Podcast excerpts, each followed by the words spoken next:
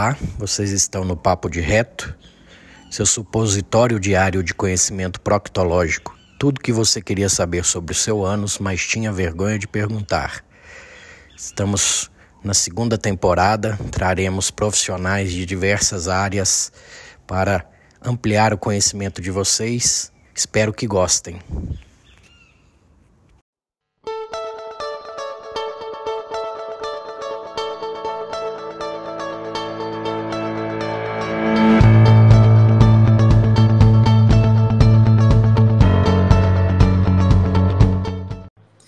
Alex, primeiro, muito obrigado por aceitar. Faz tempo que eu queria uma live contigo. Uhum. O tema podia ser mais ameno, né? Mas. Podia.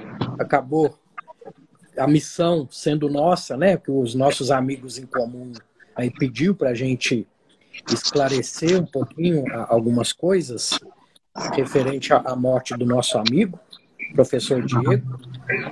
Mas antes de entrarmos no, no cerne da nossa conversa, fala um pouquinho de você, sua formação, sua vida, como você chegou até aqui, um pouquinho do, do Palavras Médicas, que eu já segui há muito tempo. O que, que você me, me conta? É, então, primeiro, muito. É, é, o tema, obviamente, nos é doloroso, né? A gente, eu também queria fazer uma live com você, já tem um tempo, mas acabou que ficou por conta desse tema ingrato, mas não menos necessário. É, eu sou cardiologista aqui do Rio de Janeiro e durante muito tempo eu fui eu tenho 23 anos de formado e durante muito tempo eu fui um médico tradicional, vamos dizer assim, como um outro, como os outros.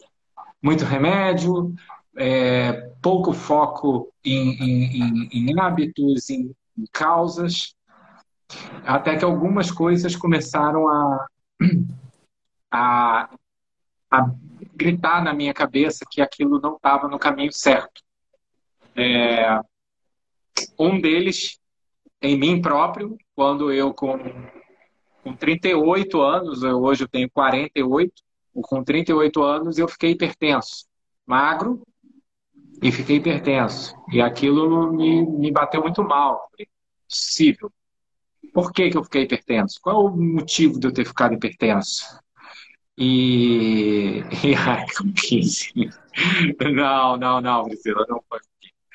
E aí, é, eu, ali foi o start de, de muita coisa, de, de eu começar a estudar e ver que os, o impacto de hábitos saudáveis de vida é muito, muito, muito maior do que a medicina comumente é, propaga.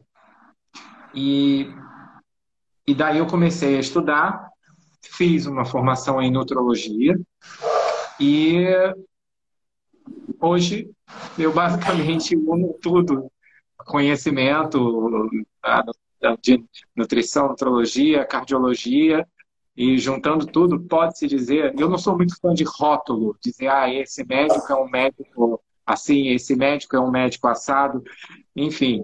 Mas talvez a medicina integrativa hoje seja um rótulo que, que se encaixe um pouco melhor nisso, mas é isso. E hoje eu cheguei aqui.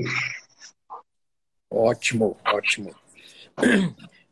A gente vê, né, que nós médicos estamos mudando de mentalidade, o caminho é meio parecido, né? Ou dói na gente, ou a gente percebe que chega num ponto a gente não melhora mais o paciente. Não melhora, não trata nada. E a gente busca algo mais, né? E a medicina integrativa abre outro mundo. É outra... Abre outro mundo. Abre um, um, um, um horizonte é, eu não diria nem que é um novo horizonte, eu diria que é um horizonte, porque não era um horizonte. O que a gente achava que era um horizonte não era um horizonte, era uma visão daqui e ali só. Era um. Verdade. Na verdade, a gente tirou aquele óculos, né? Aquele, exatamente. Que estava nublando. Que estava nublando, exatamente. E que estava nublando. Então vamos é lá. Muito... Vamos lá.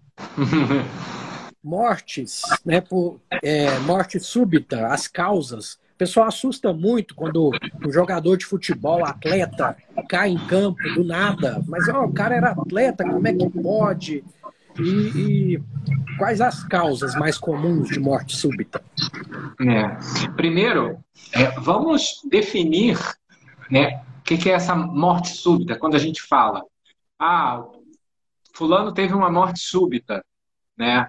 É, fulano morreu subitamente. Morte súbita é um, um, um tipo de, de parada cardíaca que ela não vem com sintomas, ela não vem com nenhum pródromo. Assim. Pródromo é um sintoma anterior, que antecede, que avisa que algo pode acontecer. Né? Então, é aquele sujeito, por exemplo, eu estou falando aqui com você, normal, de repente eu faço assim. E acabou. Isso é uma morte súbita. Isso é uma morte súbita.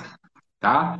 É, na, na Euro, o jogador fez isso. Ele estava em campo, normal, de repente ele. Ele não simplesmente ele apagou, ele acabou. Ele foi salvo porque tinha um desfibrilador próximo e gente capacitada para usar. E isso salvou a vida dele. Mas é, isso é uma morte súbita. Quais são as causas de morte súbita? Morte súbita o que que, primeiro, o que, que é a morte súbita? É, é essa parada cardíaca. Mas essa parada cardíaca não é uma parada cardíaca é, como mostra. O, paciente está lá no monitor, fica em linha reta. Não, não é. Não é.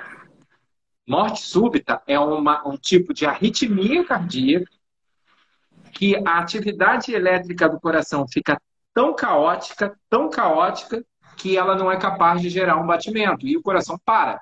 Mas eletricamente ele está é um caos, um caos. Vale ressaltar que músculo cardíaco, o próprio músculo esquelético, qualquer músculo, ele precisa de uma atividade elétrica para ativar as fibras musculares e sim ter o evento mecânico da contração. O coração não é diferente. A diferença é que o coração gera a sua própria carga elétrica. Ele tem um, um algo como um marcapasso que gera, tem automaticidade e ele gera seus próprios impulsos. Isso dita a frequência cardíaca. Quando um monte de foco dispara ao mesmo tempo, isso pode gerar uma atividade elétrica tão caótica que essa atividade elétrica não consegue organizadamente gerar uma contração e o coração para por isso. Tá? E o coração para por isso. Então, o que que comumente pode, vale saltar, comumente dentro dos episódios de morte súbita. Isso não é comum, graças a Deus, na população geral não é comum, mas o que, que é mais comum causar morte súbita? Primeiro fator disparado, doença coronariana doença coronariana é a maior causa de morte súbita que existe. Doença coronariana é a obstrução de artérias coronárias, tá? Pode causar esse tipo de arritmia. Antes mesmo de causar um infarto. Não precisa causar um infarto para que cause a morte súbita. A, a, a só a falta de, de irrigação sanguínea numa determinada área no coração pode desorganizar a atividade elétrica de forma suficiente para causar essa arritmia e causar morte súbita. Ah, então, disparado, disparado, a maior causa de, de morte súbita é doença coronariana. Depois da doença coronariana, nós temos algumas situações que podem ser causadoras de morte súbita.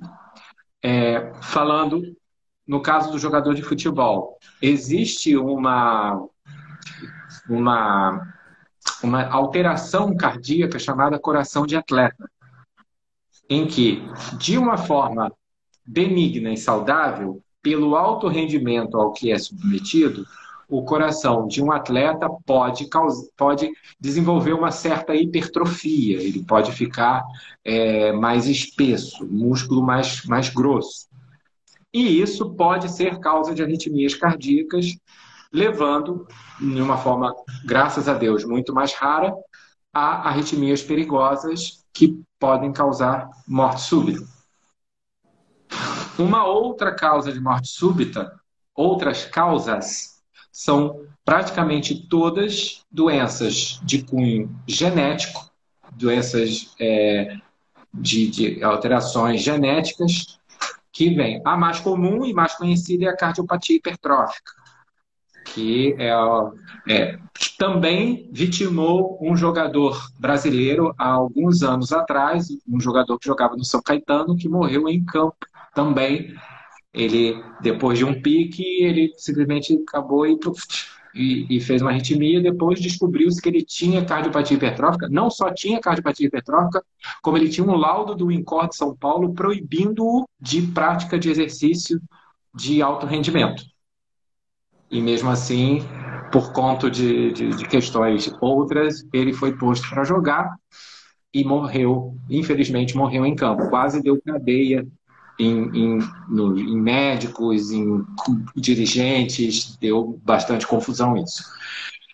Mas, e tem um monte de outras pequenas, é, bem menos conhecidas doenças genéticas é, que são capazes, o Parkinson White, é, a, o fenômeno que a gente chama de canelopatias, são distúrbios bem de, de canais de sódio potássio, coisas muito específicas genéticas do coração que podem ser causa de morte é, de morte súbita, de morte súbita, né? Um distúrbios do magnésio, magnésio muito baixo, quando baixa diretamente, até mesmo na circulação, a gente sabe que o corpo vai manter magnésio normal no sangue, mesmo com de deficiência de magnésio até bem crítica, mas quando ele começa a baixar realmente no sangue, o corpo começa a ficar mais propenso a arritmias mais sérias, tá? Então, a morte súbita é isso é, é, lembrar que aquela pessoa que está assim, de repente, ela tem um infarto, bota a mão no peito, grita, tô com, tô com dor, tô com dor, tô com dor e acaba morrendo, isso não é morte súbita. Isso ele morreu de um infarto agudo do miocárdio Ele não, não é considerado morte súbita. Morte súbita é aquela sem sinal, sem aviso. A pessoa simplesmente uf, e acabou. Isso é a morte súbita. Ficou bem claro, ficou bem explicadinho. Agora, então, pensando, é, depois de causas de morte súbita, você falou do, do infarto, né? A pessoa sente uhum. infarto, grita, às vezes não tem ninguém para acudir ela ali e vai também. Então, vai a óbito também. É Sim. É possível alguém saudável infartar? Vamos lá.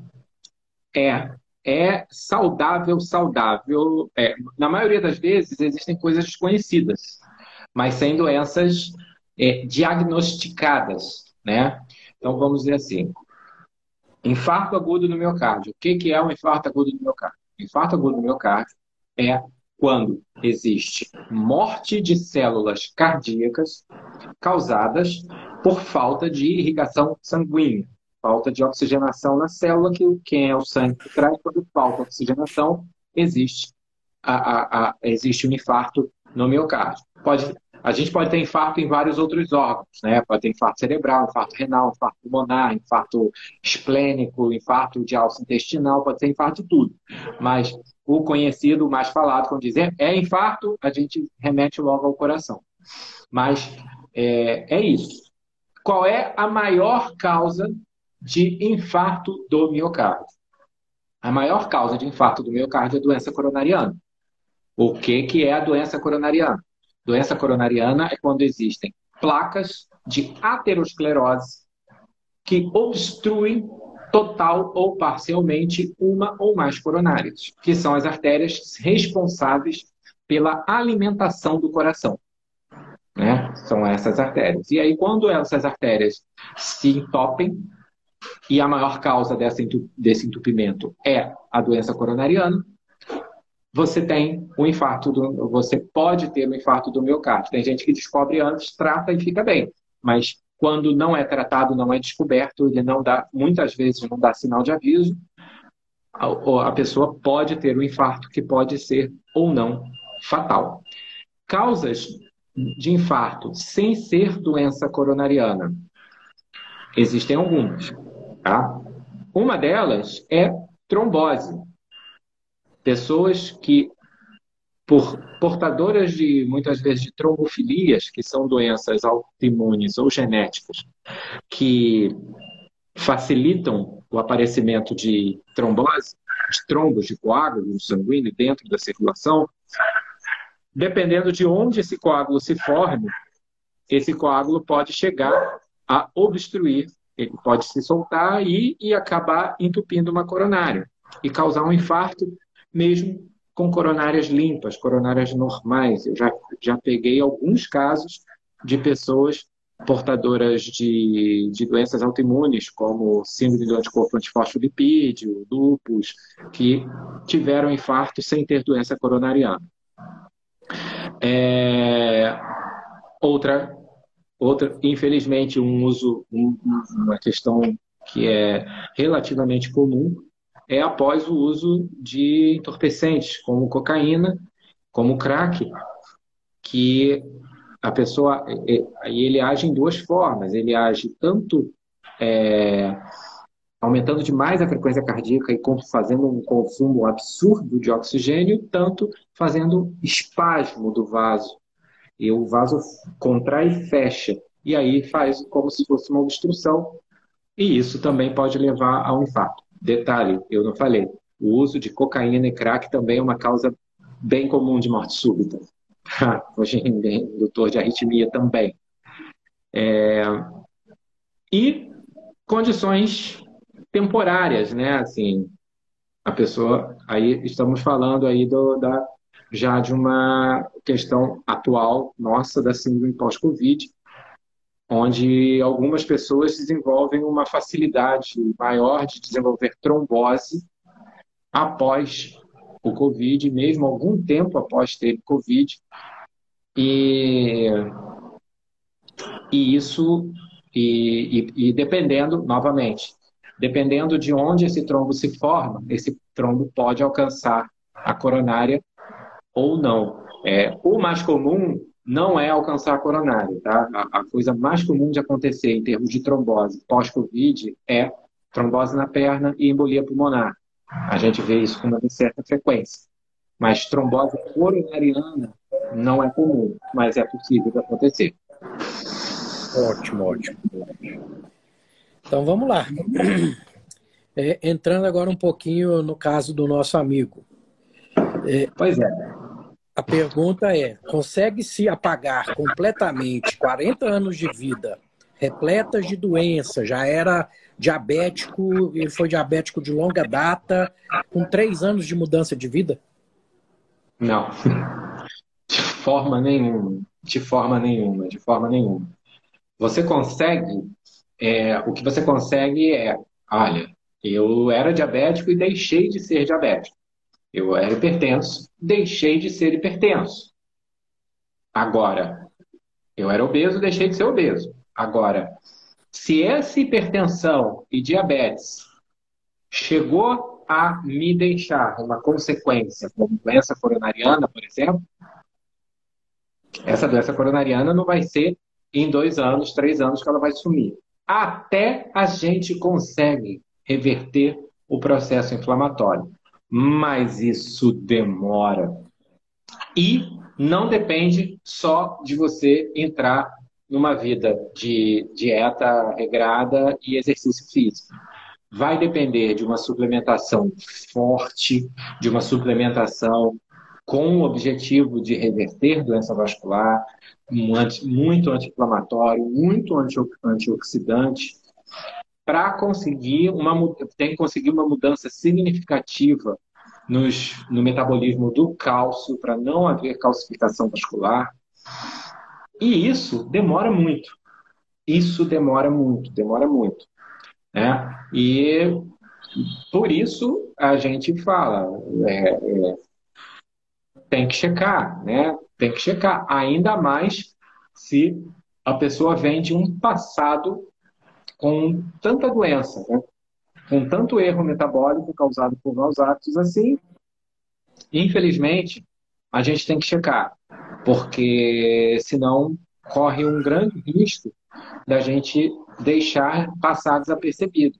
E aí, você tem um gatilho inflamatório, como é o caso da Covid, né? Você tem um gatilho inflamatório, você corre o risco. Ah, mesmo assim, olha, ele tem uma doença, mudou de vida, ficou saudável. Ele não reverteu, mas a doença ficou ali quietinha, não dava sinal nenhum. Possivelmente não era nem uma placa obstrutiva, assim, uma placa pequena. Mas aí você faz o quê? Tem um Covid. Um gatilho altamente inflamatório e pró-trombótico. Ele faz um trombo ali em cima daquela plaquinha, ocluiu o vaso. Infarto. Morte súbita. Perfeito. É, é, é, infelizmente, é, dói no coração falar isso, mas é, é a verdade. É, é assim. Aí fica um alerta para o pessoal do seguinte: tem um limite no qual conseguimos fazer sozinhos, sem orientação e sem um segmento profissional. Então, você tem que ter um bom médico ao seu lado.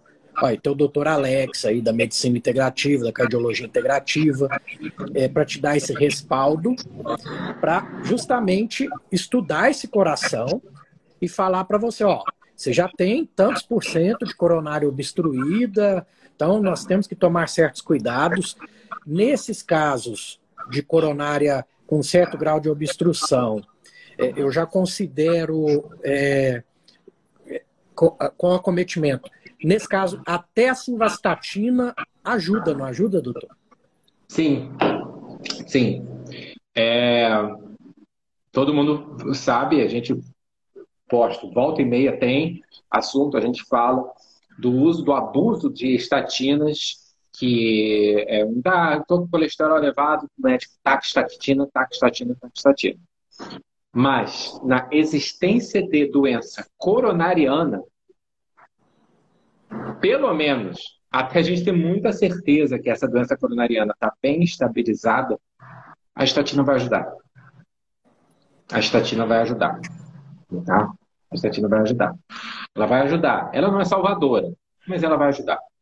Ela vai ajudar. E a gente tem, inclusive, como caso a gente julgue que é de fundamental importância que o paciente tome estatina, a gente tem como dar a ele um, um, um, um, estofo na suplementação capaz de reduzir muito a toxicidade da estatina.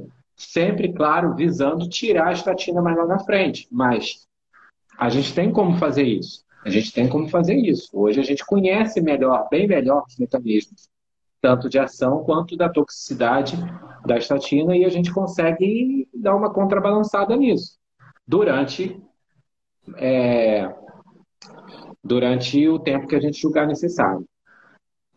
É, e aí, assim, infelizmente, não, não houve essa checagem da saúde cardiovascular, da saúde vascular. Não houve. Infelizmente. E isso, isso né, é uma coisa evitável. A verdade é essa. É uma coisa evitável. Então, para o pessoal entender, não somos super-homem. Não somos. Então, não somos. Tem... É, a, a... Passa aquela empolgação para a gente que tudo é possível, que eu posso sozinho, mas tem que ter esse cuidado, gente. Tem que ver o que, que já foi lesado. É. é, eu falei isso na outra live, vou falar que a gente não vende uma, uma imortalidade, a gente não vende é, garantia de longevidade, né? Nós, é, é, é nós não somos o fato da gente virar carnívoro, low carb, cetogênico, só comida de verdade, tudo, nós não viramos Wolverine que lesão cicatriza, cura e pronto. Não somos assim, tá? Mas O que a gente dá é um caminho para uma vida saudável. Saudável. Tá? Vida saudável. Porém, o fato de você passar a ter uma vida saudável não apaga anos de abuso do corpo que praticamente todos nós tivemos. Né? Praticamente todos nós tivemos, até abrir os olhos sobre o que está acontecendo, todos nós tivemos. Alguns ficaram mais doentes que outros. Alguns podem ter consequências mais definitivas que outros. Mas todos nós tivemos. E todos nós vamos ter algum grau de consequência disso. Não tem jeito. Não tem jeito. Todo mundo comeu açúcar, todo mundo comeu trigo, todo mundo comeu óleo vegetal. Entendeu? Alguns fumaram, muitos beberam, bebem. Então, algum, alguma coisinha tem. Alguma coisinha acaba tendo. Infelizmente, mais num, mais em uns, menos em outros, mas alguma coisinha tem. A gente vive num mundo atual hoje já bastante hostil no, no, no quesito saúde. A gente não respira um ar bom, a gente não bebe uma água boa. Os alimentos, mesmo aqueles que são comidas de verdade, que são naturais, muitas vezes vêm com, com defensivos agrícolas, com, com metais, com, o ar tem poluentes. Então a gente já vive num mundo relativamente hostil do ponto de vista de saúde. E todos nós carregamos aí na nossa bagagem alguns anos de abuso. Muitas vezes, uma, uma pessoa mais estudiosa e mais dedicada, muitas vezes ela consegue realmente mudar de vida, de dieta, de tudo, sem o auxílio de profissional. Agora, checar a saúde para saber se ela já tem uma consequência, se ela já tem um problema, aí não tem jeito, aí precisa do profissional. Né? Para saber qual exame fazer, por onde começar a investigação, o que, que sinais e sintomas significam, enfim. Não, aí não tem jeito. Vai precisar de um profissional, sim, porque senão não vai dar. A chance de não dar certo é grande. Certo. Então, deixa eu fazer uma pergunta para você. Acho que é uma dúvida de muita gente. Então, vou aproveitar o cardio para perguntar. Eu sou uma pessoa obesa nesse momento e tenho uma placa instável no meu coração e quero começar uma dieta rica em gordura da noite para o dia. Vou parar minha dieta ocidental e vou cair numa carnívora, mas aquela com muita gordura mesmo. Eu estou em risco se eu fizer isso? Num primeiro momento, a placa pode até aumentar. Num primeiro momento. Num primeiro momento. Você tem que entender que você vai estar tá colocando, você vai, tá, vai passar a absorver uma grande quantidade de gordura é, que vai culminar. Existe uma coisa muito, muito interessante que é você absorver muita gordura qual é, o, qual é o produto metabólico da gordura? Quando a gente come gordura, a gente, ela é digerida, o que, que é que a gente absorve? São os ácidos graxos. Né? É, é o tipo de ácido graxo é que dá o nome, gordura saturada, gordura insaturada, monoinsaturada, poliinsaturada, enfim, ômega 3, ômega 3. é o tipo de ácido graxo dela que dá esse nome. Você ter muito ácido graxo é uma coisa. Mas quando você está inflamado com síndrome metabólica, você acaba tendo muito ácido graxo livre na circulação. Isso é bem diferente. E ácido graxo livre não é bom. Ácido graxo livre não é bom. Quando você tá, você não tem, você tá bem, tá belezinha, tá certo adaptado, você tá no seu corpo, tá beleza. Você, não, você tem uma baixa taxa de ácidos graxos livres você vai absorver esses ácidos graxos, esses ácidos graxos vão ser rapidamente vai dar destino. Ou eles são matéria-prima para fabricar outras coisas, ou eles vão ser síntese de energia. Mas você tem que entender que no momento que você está todo inflamado, Não vai acontecer dessa forma. Não vai acontecer dessa forma.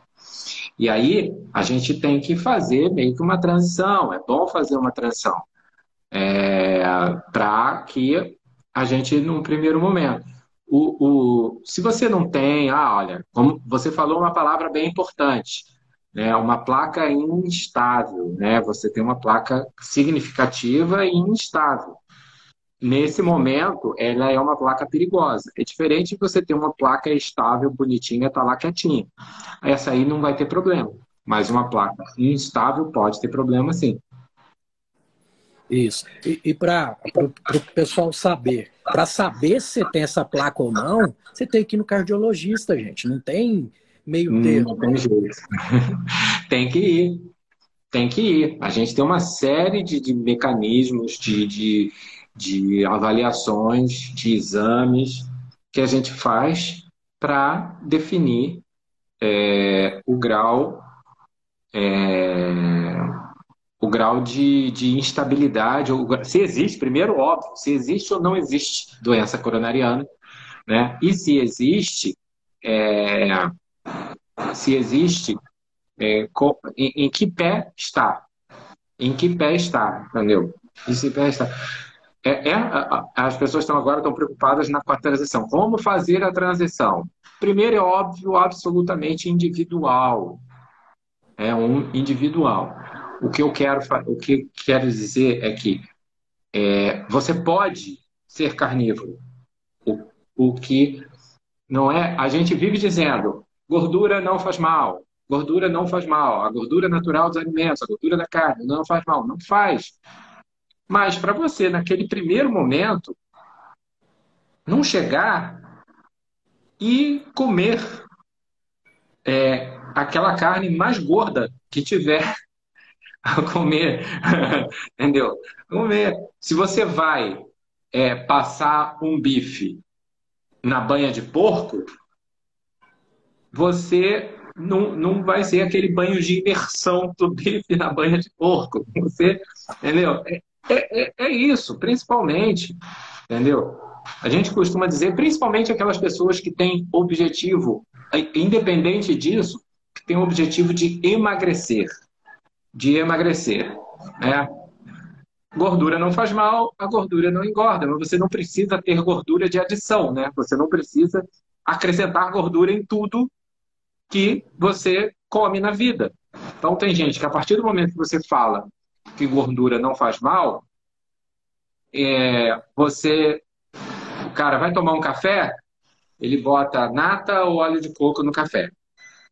O cara vai mexer ovos, plat, banha de porco, manteiga, muito mais do que do que é, do que precisaria. O cara vai comer bife, é banha de porco e tudo. Ah, não é assim, não precisa ser assim, não tem necessidade. É, é que eu, tem uma frase célebre aí do, do pessoal, né, que, que eu escutava os podcasts no começo, né? Você tem que perder o medo da gordura, mas não a noção, né? Não a noção. Não a noção, exatamente. Você perder o medo, não a noção. Entendeu? As comidas têm a gordura delas. Você vai comer carne, a carne tem a gordura dela. Você vai comer ovo, o ovo tem a gordura dele. Você vai comer o abacate, o abacate tem a gordura dele. Entendeu? Você não precisa chegar e chapar gordura em tudo. Entendeu? No momento, se você está saudável, se você está saudável, essa gordura em excesso pode atrapalhar o seu emagrecimento. Se vo... Ou até fazer você ganhar alguma coisa. Se você não está saudável, você pode piorar seu caso, passa gordura. Simples assim. É diferente. É, é, eu, que sempre fui sedentário, né? É, me comparar a um Alessandro Medeiros, que é o nosso cisne negro aí, que eu acho que ele pode beber gordura, que para ele pois é. queimar tudo. É. A condição metabólica é que importa tudo. Tá, o que, que você faz? Não, eu faço eu faço aquela academiazinha mequetrefe ali para não perder três, quatro vezes por semana e tal, não sei o quê. Eu sou um atleta. É diferente. É diferente. É diferente. Então é isso, tu bota óleo de coco em todos os cafés e toma seis cafés por dia. Né? Não. É. O excesso, o excesso tem que ser guardado em algum lugar, né? O excesso o tem que ser guardado. Ele não desperdiça, ele dá um jeito. Ele dá um Exatamente. destino. Ele dá um destino. Então, pronto. E uma coisa que está acontecendo muito na síndrome pós-Covid, eu tive pacientes assim já, que eu estou na linha de frente, no primário, no secundário, no terciário, e você vê, o paciente vai embora bem, passa um mês, dois meses, você tem a notícia que ele foi a óbito. Mais ou menos parecido com o que ocorreu com, com o nosso professor. É... E uma pessoa que teve um Covid, apesar de ser um Covid leve, e continua malhando pesado. Pesado mesmo, assim, de, de levantar ferro. O risco é maior para esse paciente? É, depende. Né? Tem, tem algumas coisas na síndrome pós-Covid que é, que é interessante. A primeira, uma coisa que é bem importante é que muitas pessoas saem do Covid, mesmo que tenha sido um Covid não muito, não muito grave, um Covid leve, as pessoas saem com dano mitocondrial. Né? Para quem não sabe, Mitocôndria são as nossas usinas energéticas que tem em praticamente todas as células do corpo. São elas que são as responsáveis pela produção de energia do nosso corpo. É, o Covid adora mitocôndria. E aí ele danifica as mitocôndrias. Então a pessoa teve um Covid que nem é, nem foi tão sério assim, um Covid, passou bem, teve lá seus sintominhas e tal, passou, recuperou Parou, ótimo. Se você pegar o tempo de quarentena, ficou lá quietinho por 14 dias, beleza. Olha assim, pô, tirou de letra, beleza. O sujeito, no primeiro dia que ele vai voltar ao trabalho, vai voltar às suas atividades, o sujeito faz uma coisa, sai morto. Ele, cara, tô me aguentando em pé. Você chegou aí. Então, o que aconteceu? 14 dias foram, foram suficientes para ele perder tudo. Se ele fazia atividade física, ele perdeu tudo, o condicionamento, ele perdeu tudo. Não é que ele tenha perdido tudo, mas ele está em déficit energético. Ele não consegue produzir energia suficiente mais. E isso, se nada for feito, se você não atuar diretamente para isso, isso pode demorar bastante a reverter. E aí o sujeito malhava pesado. Parou, teve Covid, ficou quietinho, ótimo, beleza. Covid foi embora, tô bom, vou voltar a malhar. Vai e tá em déficit energético, tá com mitocôndria danificada. Ele vai gerar um processo inflamatório muito maior no corpo vai gerar um processo inflamatório muito maior no corpo. E, e pode ser, Alex, pode até ser um fator para morte súbita também, porque pode, o, pode o músculo cardíaco ele precisa de muita mitocôndria para funcionar. Uhum. Então, tá, essa mitocôndria está em déficit. Você está colocando uma, uma quantidade de esforço para ele né, contrair mais ali, porque você está levantando peso, fazendo o esforço. Pode dá essa pane elétrica que você disse e cai duro, né? Exatamente. É, exatamente. O, o, o, uma das coisas é, uma das coisas que o, o, Covid pode causar é uma inflamação, é, uma inflamação no coração chamada miocardite. Essa miocardite pode ter extensões muito diversas. Tem gente que com miocardite sai uma, um coração fraco e a pessoa sente logo. Ele sente cansaço para qualquer coisa, ele entra em insuficiência cardíaca. E isso, obviamente, ele não vai conseguir fazer muita coisa.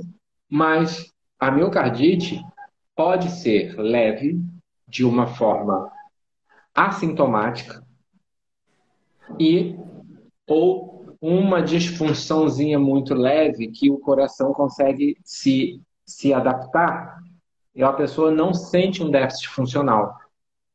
e ela vai fazer, isso pode predispor, por exemplo, a arritmias. O músculo está inflamado. O músculo está inflamado. A, a miocardite pode causar uma necrose miocárdica que até confunde com infarto. É preciso fazer exames até mais detalhados, às vezes, para diferenciar um de outro.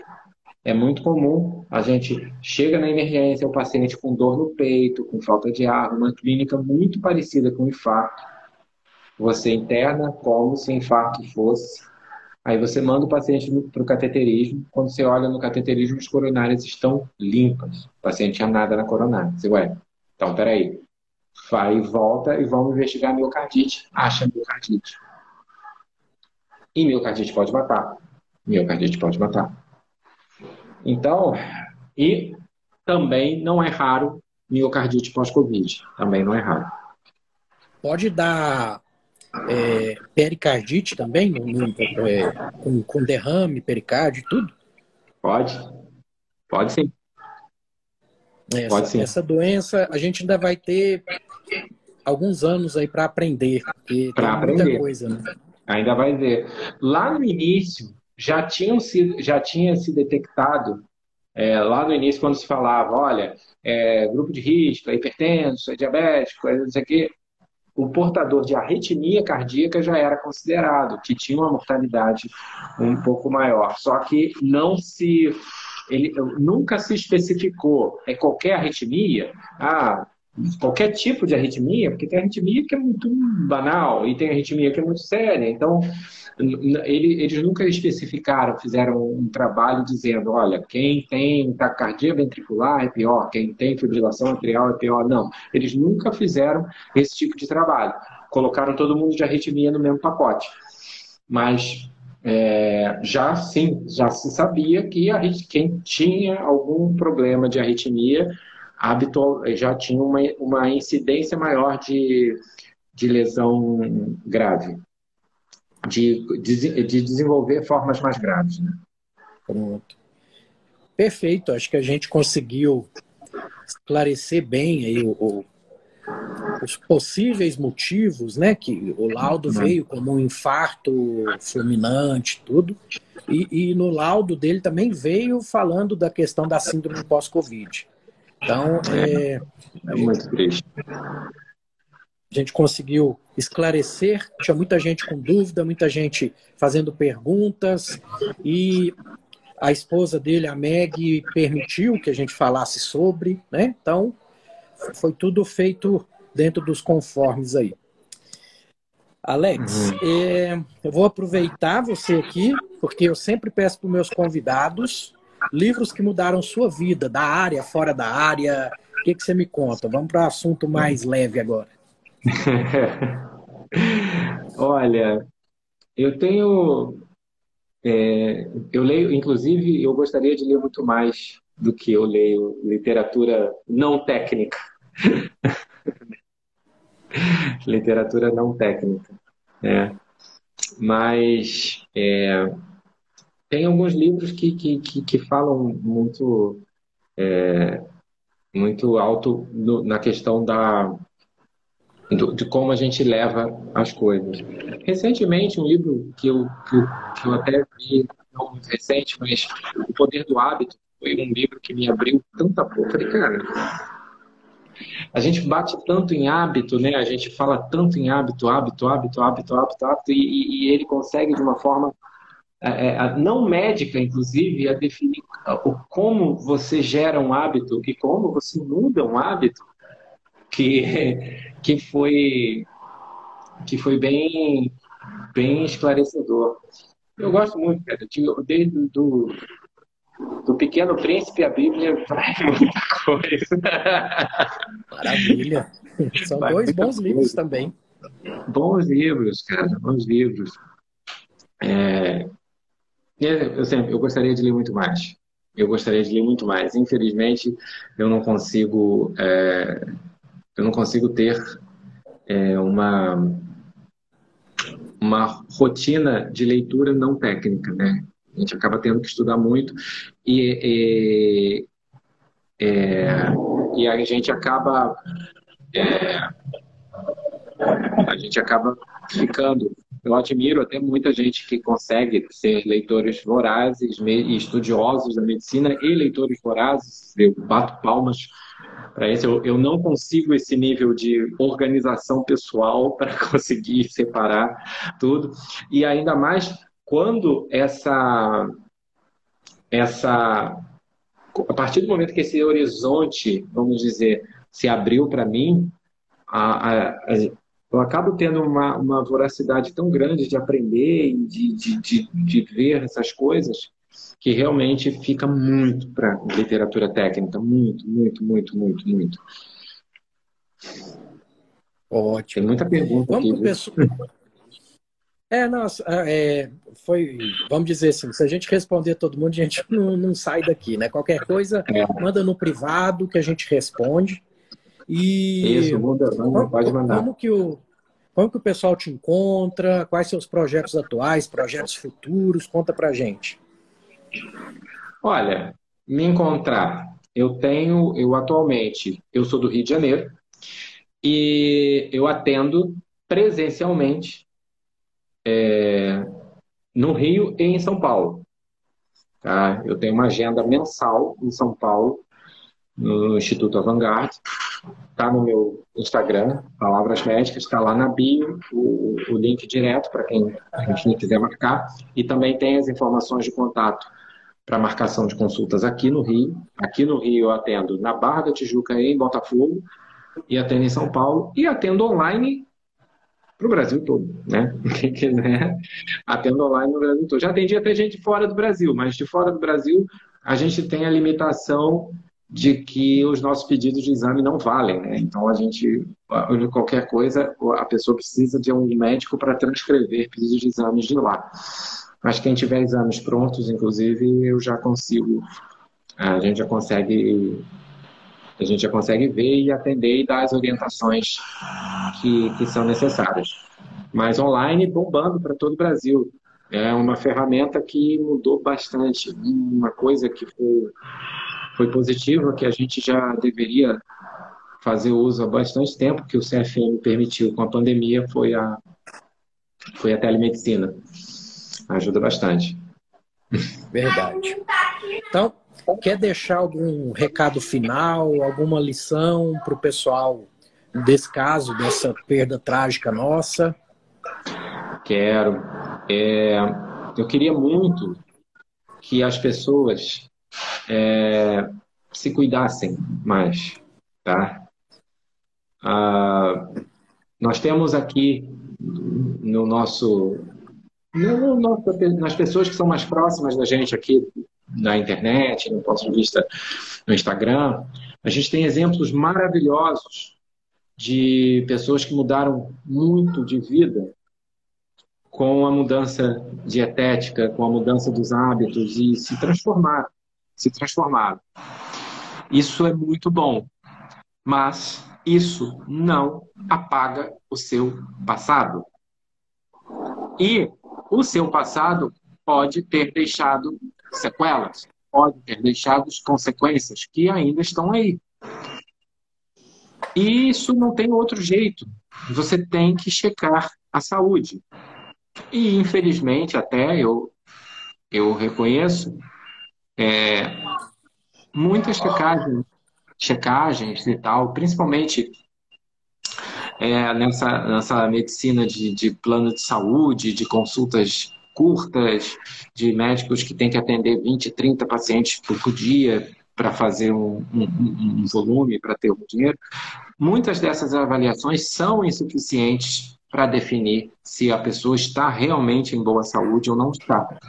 É preciso uma avaliação criteriosa, é conversar, é ouvir, é entender é dirigir de forma, é, de forma correta o, o que vai se pedir.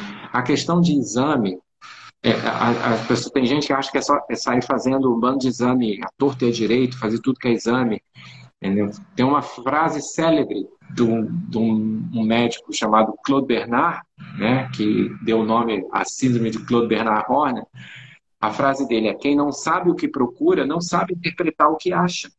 Então, você saindo pedir exame sem saber por que, que você está pedindo, você não vai interpretar bem aquele achado. Não vai. Você tem que saber por que, você está pedindo exame. Então, o que, que aquele exame vai te impactar? Tá. E se esse exame der alterado, vai fazer o quê? O que, que isso importa para aquela avaliação que você está fazendo? E aí você dirige corretamente a sua avaliação e pede os exames que são pertinentes para aquele quadro clínico. Tem que ter. Se não tem, corre grande risco de dar errado. Maravilha. Alex, muito obrigado. Eu estou muito honrado mesmo dessa live, muito feliz. Depois a gente programa alguma com um tema mais ameno aí para a gente bater um papo. Olha, é um prazer. Como eu disse, o tema, infelizmente, foi causado por um evento muito trágico. A, a, a partida, a, a ida para a espiritualidade de uma pessoa muito querida, nossa, um amigo, e que faz falta aqui, mas eu tenho certeza que, que ele foi bem acolhido e que ele está bem. E que. Mas, de qualquer forma, o legado continua. Ele batalhava dioturnamente pela saúde dele e dos outros, e a gente continua na nossa luta diária aqui, de trazer boa informação, de fazer, tentar mudar o, o, a visão daqueles que ainda acham que fazer exame e tomar remédio é isso que cuida da saúde e que a gente continua aqui. As dúvidas, pessoal, quem quiser, me segue lá no perfil Palavras Médicas, não sei se todo mundo aqui está me seguindo, e pode mandar dúvida no privado, no direct e tudo mais. Assim, com o tempo, eu vou respondendo. Volta e meia eu também boto caixinha de pergunta lá. Pode botar sua dúvida também lá, que sempre que eu vou respondendo. E é isso. A gente vai trocando. A gente sempre vai trocando informação e experiência. E Maravilha. Um grande prazer falar com você. Você é uma grande figura. Admiro tão, demais seu trabalho aqui. E, infelizmente, o tema da live, o, a, a, essa live foi motivada por esse evento trágico, mas querendo mais, amigo. Estou abertíssimo. Vamos fazer outras, vamos falar de outras coisas e promover a saúde para esse pessoal. Maravilha. Fica com Deus, viu? Eu termino sempre com gratidão. Gratidão Carpe total. Carpe diem. Gente, obrigado para vocês que ficaram aqui até essa hora assistindo. Fiquem com Deus todos vocês e até uma próxima. Até mais. Tchau, tchau. Tchau, tchau.